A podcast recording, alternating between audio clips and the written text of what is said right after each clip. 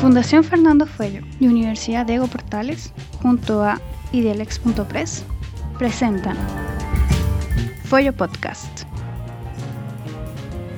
Una conversación entre los profesores UDP, Íñigo de la Maza Gasmurri y Carlos Pizarro Wilson. Episodio 8. Indemnización de perjuicios.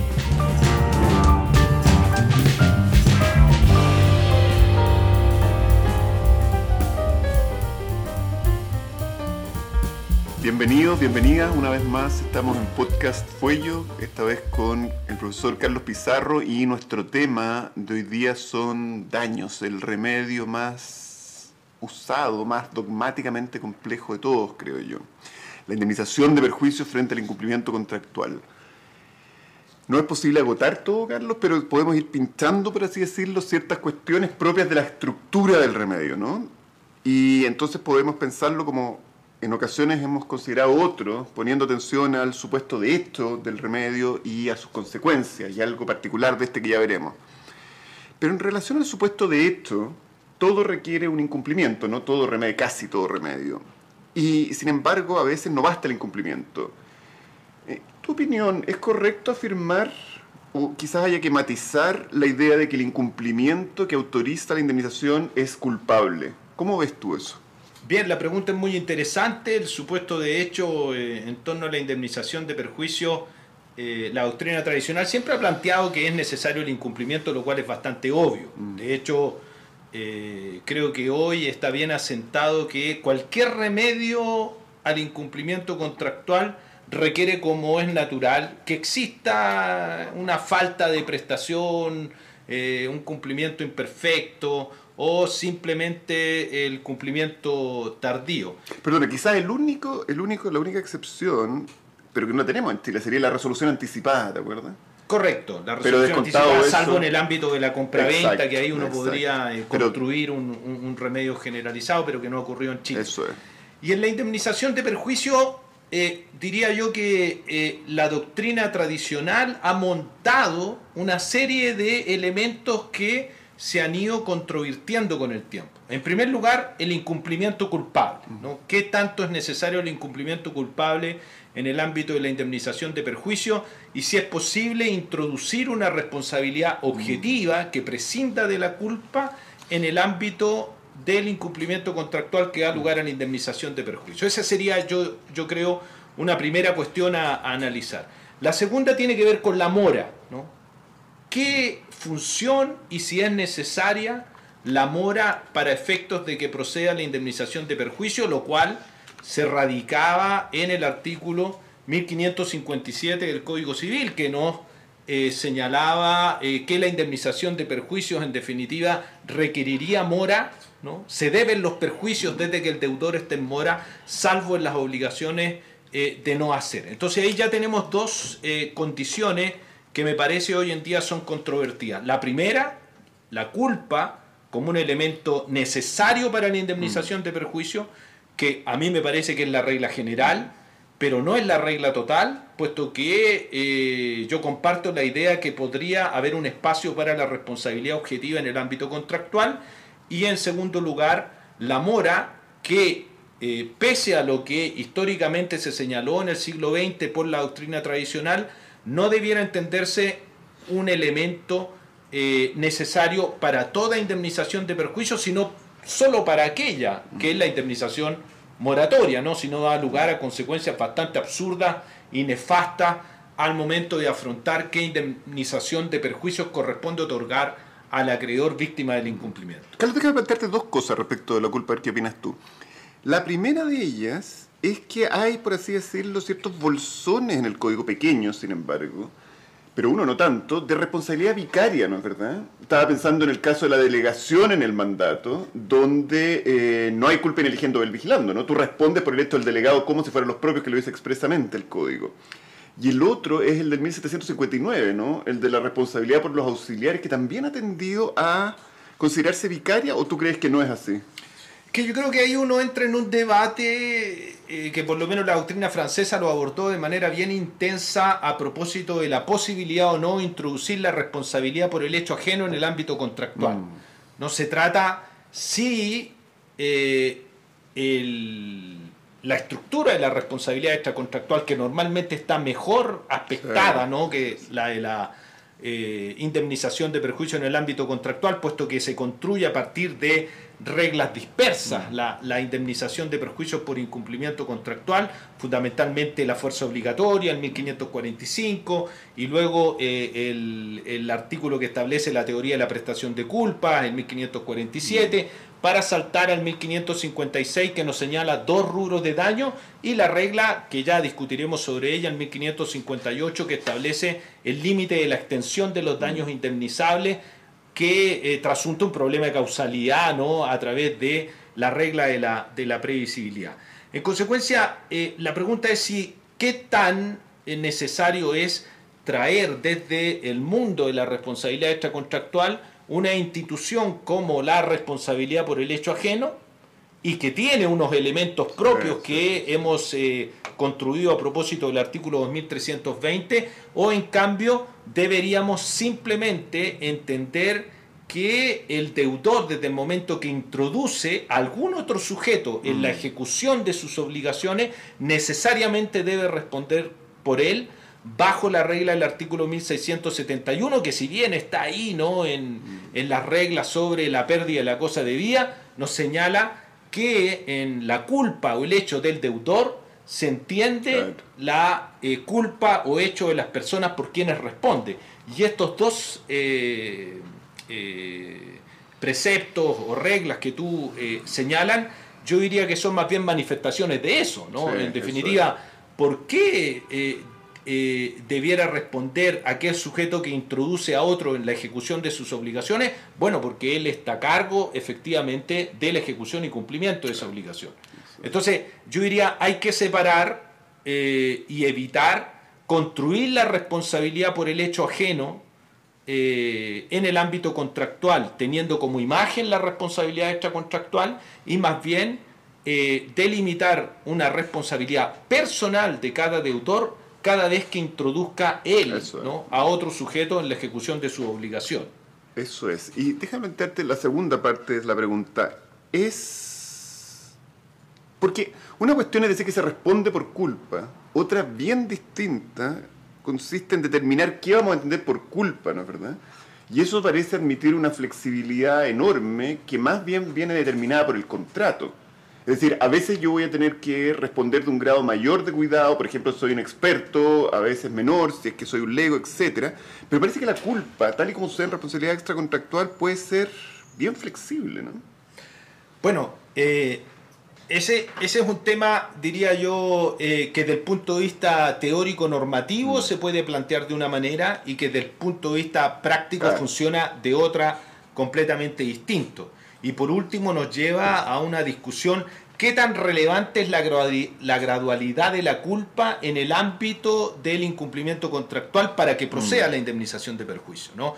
Porque si uno se atañe a las reglas, con toda la discusión que existe ¿no? sobre el artículo 1547, ahí se recoge la teoría de la prestación de culpa, que era muy querida por Potier, pero que el Código Civil francés rechazó ¿no? por las críticas que se le hicieron eh, por Lebrun eh, y que el mismo Potier de manera muy generosa incluyó en, la, en una de las ediciones de, de, su texto, porque se le criticaba que era demasiado esquemática, ¿no? Esto de entender que en el ámbito contractual hay una culpa leve, hay una culpa levísima y hay una culpa grave, y que eso cabe relacionarlo con la utilidad del contrato, tal como lo señala, ¿no? Esa regla de Raigambre Justinianeo y que se refleja en la regla del 1547 del Código Civil. Ahora, desde el punto de vista práctico, la pregunta es, bueno, ¿y los jueces toman en consideración esa regla? ¿No? Desde el momento que van a analizar el contrato y de qué culpa reconoce, ah, no, este aquí responde de una diligencia menor, aquí de una más agravada, aquí responde de culpa leve. Y mi constatación es que en realidad eso no ocurre. Los jueces no llevan a cabo una tarea de descifrar, de delimitar cuál es esa diligencia más o menos intensa según la utilidad que reporte el contrato, ¿no? Y tienden más bien a una gradualidad que tiene que ver con características del deudor, por ejemplo, un profesional, ¿no? Y ahí la jurisprudencia en algunas oportunidades ha dicho, bueno, porque es un profesional, tiene que tener más cuidado, ¿no? Lo que funciona en el ámbito extracontractual, por ejemplo, en el caso del empresario, la responsabilidad por, el hecho ajeno. Entonces hay un, un, poco de sentido común cuando se afronta esa problemática. Es distinto quizás cuando el contrato ha establecido, ¿no? Eh, mm. en las cláusulas la forma de comportamiento que tiene que llevar a cabo el, el deutor. Oye, Carlos, eh, movamos a hacer una cuestión que yo creo que está levemente superada en Chile, pero quiero saber tu opinión, que es la autonomía, la pretensión indemnizatoria. ¿A ti te parece que esa es una discusión que todavía tiene lugar en la Corte o que la Corte ya la zanjó? Bueno, a mí me parece que es un tema zanjado, pero que se le ha dado una importancia mucho más intensa de la que realmente tiene, ¿no? Eh, a mí me parece que no es un problema sustantivo, sino que es más bien un problema procesal.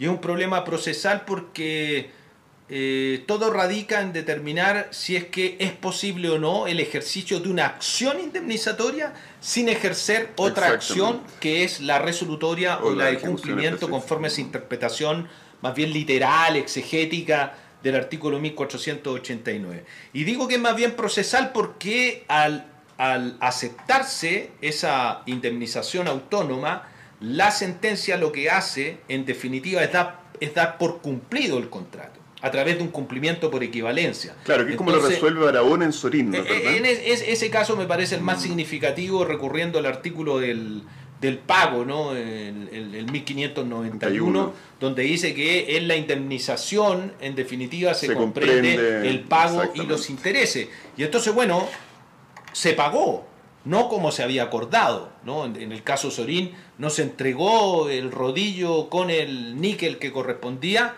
pero se da por satisfecho el contrato mediante el pago de la indemnización. Entonces el contrato se cumple, se satisface de una manera alternativa. Entonces por eso yo digo que el debate eh, eh, debiera decantar en una cuestión más bien procesal. ¿Puede ejercer la acción?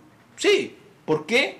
Porque al final, si es que se acepta, el contrato se va a entender que se extinguió por pago. Claro, ¿acaso el único límite ahí sería, como en todo remedio, la buena fe, ¿no es verdad? En ciertos casos uno debería entender que yo tengo derecho a cumplir, aun cuando me haya atrasado, etcétera, etcétera, porque eh, voy a satisfacer igual el interés del acreedor y en cambio eh, terminar el contrato con este cumplimiento por equivalencia para mí es muy eh, nefasto y en cambio el acreedor lo deja igual que si lo cumpliera digámoslo así, en naturaleza. ¿no? Quizá ese sería el... Eh, tendría que ser una situación muy excepcional, porque es difícil compatibilizarla con la idea eh, que sustenta, por decirlo así, el, el, nuevo derecho de la contratación en términos que debe privilegiarse el interés del acreedor y él tiene la elección del remedio. Ahora, si lo hace de manera abusiva, Claro, como tú indicas, eh, no debiera eh, prosperar. ¿no? Ahora, eso, eso, eso tiene, yo creo, un, grave problema en el, en, el, en, el, en el sistema procesal chileno, porque es tan anquilosado que no existe ninguna posibilidad durante el proceso de cambiarte caballo. ¿no? Pues ya, ejercí mal la indemnización, ¿no? no correspondía a la indemnización autónoma, pero no tengo la alternativa de cambiar y poder pedir claro, simplemente no lugar, con y, que, lo y que empiece, sino que tengo que ir a iniciar otro nuevo juicio con todos los costos que eso involucra. Ya hay sistemas procesales, me parece, más inteligentes para resolver ese, ese problema. ¿no? Lo mismo en la resolución. Si es que efectivamente la resolución no contemplaba un incumplimiento significativo o grave, ¿ah? pero en el proceso eso va a determinar en Chile que se rechace la resolución, pero no puedo cambiarme nuevamente de caballo y ejercer una acción que sería la idónea propiamente. Claro, allí quizás la única forma sea demandar una cosa en subsidio de la otra, ¿no? Para evitar ese resultado nefasto. Oye, déjame llevarte a las consecuencias ahora. Em, ¿Cómo te parece a ti que convive esta idea de la reparación integral con el artículo 1558, que en mi opinión al menos eh, constituye un severo límite a las posibilidades de la indemnización, en algunos casos al menos. Sí, bueno, un tema que, tú has escrito, Álvaro también, mm. eh, el profesor Corral, eh, y es cómo entender la regla de la previsibilidad. ¿no? A mí me parece que una primera aproximación tiene que ver con que el artículo 1558 efectivamente establece un límite a la extensión de los daños indemnizables y está bien que eso sea así. ¿no? No se pueden indemnizar todos los tipos de daño porque el contrato es un órgano de previsión tanto para el cumplimiento como para el incumplimiento. Pero eso eh, nos ha dejado nuevamente en la necesidad de responder, bueno, ¿cómo vamos a entender, cómo vamos a aplicar esta regla de la previsibilidad que va a establecer eh, un límite? Y normalmente yo creo que ahí existían bastante vaguedades ¿no? de cómo aplicarlo. Y hoy en día eh, eh, lo que se ha, o que está en el tapete, ¿no? en la discusión, es si podemos construir esa regla de previsibilidad a través de criterios, por ejemplo, imputabilidad objetiva, como el contenido eh, de la norma relevante, que en ese caso sería eh, la norma del contrato que se construye a través del propósito práctico y de las negociaciones contractuales para efecto de lograr interpretar hasta dónde se tienen que indemnizar los daños. Pero bueno, Íñigo, tú has propuesto eh, sobre esta cuestión eh, ha escrito eh, y yo creo que has dado un paso para sofisticar la aplicación justamente de esta regla de la previsibilidad que es tremendamente importante en el ámbito de la responsabilidad contractual y de la indemnización de perjuicio. Sí, sí, mira, yo la primera vez que tuve noticia de esta forma de pensar las cosas fue a propósito de un artículo que leí de Lord Hoffman que él falló, fueron los jueces que falló el caso Aquilias, que intentó introducir esta idea en Inglaterra. Y el caso que me parece ilustrativo de eh, que muestra por qué tiene sentido pensar las cosas de esta manera, que es un ejemplo hipotético que pone Lord Hoffman, es el de un taxista que recoge a una persona en Londres. Y esta persona le dice que tiene que ir a firmar urgentemente a alguna parte un contrato por varios millones de libras. El taxista, pensemos negligentemente, sin embargo, se equivoca y lo lleva a otro lugar. Y cuando llegan al otro lugar y se da cuenta que se ha equivocado, ya no hay tiempo para que alcance a firmar. Producto de esto, como la persona llegó tarde a la firma, este, es en una parte un caso real, pierde el contrato. Y nuestra pregunta tiene que ser la siguiente. ¿El taxista debe indemnizar los millones de libras, vamos a suponer que se puede acreditar, ¿no es verdad? Que perdió si fuera por la regla de la previsibilidad, entendía como la capacidad de representarse el resultado dañoso, bueno, tendríamos que decir que sí, ¿no es verdad? Porque este pasajero le representó al taxista, etcétera, etcétera. Pero la pregunta que se hace Lord Hoffman es, por las 10 pounds, por las 10 libras o lo que fuera que costó, ¿usted está asumiendo el riesgo de 5 millones de libras? No es razonable. Y el sentido común nos dice que no, ¿no es verdad? Y yo creo que eso al menos debe forzarnos a pensar con mayor imaginación la literalidad del 1558. Eso es lo que creo yo. Ahora, cuáles son los límites, etcétera, lo tenemos que pensar con más cuidado. Pero hay una invitación allí a no limitar, al menos no en todos los casos, la previsibilidad a la simple representación de la posibilidad del riesgo, sino, déjame decirlo así, condimentarlo con una cierta idea de asunción de los riesgos, que te propongo tratemos cuando veamos daño moral. Y yo creo que esto es muy iluminador para daño moral. Sí, por lo demás, eh, el, precio de la prestación también es un elemento necesario para diagramar el propósito práctico. Exactamente, es un gran indicador, ¿no es verdad? Porque si volvemos a pensar el ejemplo de Lord Hoffman, supongamos que yo, eh, precisamente porque tengo este problema, tengo este riesgo, contrato un servicio ultra especializado de limosinas que me garantiza, bueno, ahí cambian las cosas, ¿no es verdad? Porque el precio parece reflejar o tiene aptitud al menos para reflejar una mayor asunción de riesgo. Claro, en el caso eh, eh, célebre la, de la Corte de Casación francesa Cronopost, mm. donde se contrató un correo rápido para enviar una documentación para la licitación y en definitiva no llegó y la cláusula eh, que refería a la indemnización solamente daba cuenta que había que restituir el precio. Y entonces se anula la cláusula en base a la teoría de la causa, ¿no? que no había causa en la obligación, eh, y eso determina que salte la, cláusula y que se indemnice efectivamente. Pero ahí efectivamente se trata de una empresa de transporte sofisticada y no se trata de un taxista que está recibiendo 10 o 15 pounds. ¿no? Solo diré que no era necesaria la causa para hacer todo eso, pero bueno, en eso tenemos ciertas discrepancias. Pero en fin, llegaron a un buen resultado que no es poco. Eh, tenemos todavía un par de minutos para conversar de la indemnización en términos generales. Quería preguntarte, Carlos, porque yo no conozco, si tú conoces algún caso en el que se haya aplicado esta vieja idea de molineo o Dumoulin, según la cual el beneficio obtenido a propósito del incumplimiento deba contabilizarse o deba deducirse la indemnización. Bueno, tú te refieres a la compensatio lucrum damno, ¿no? Eh, mira, eh, en, Valdivia hubo un, caso, ¿no? Eh, y, se ha planteado en, en, dos o tres casos, pero a través de una materia que está contaminada, por así decirlo, por la ideología, puesto que se trata de casos de violación a los derechos humanos en la dictadura, ¿no?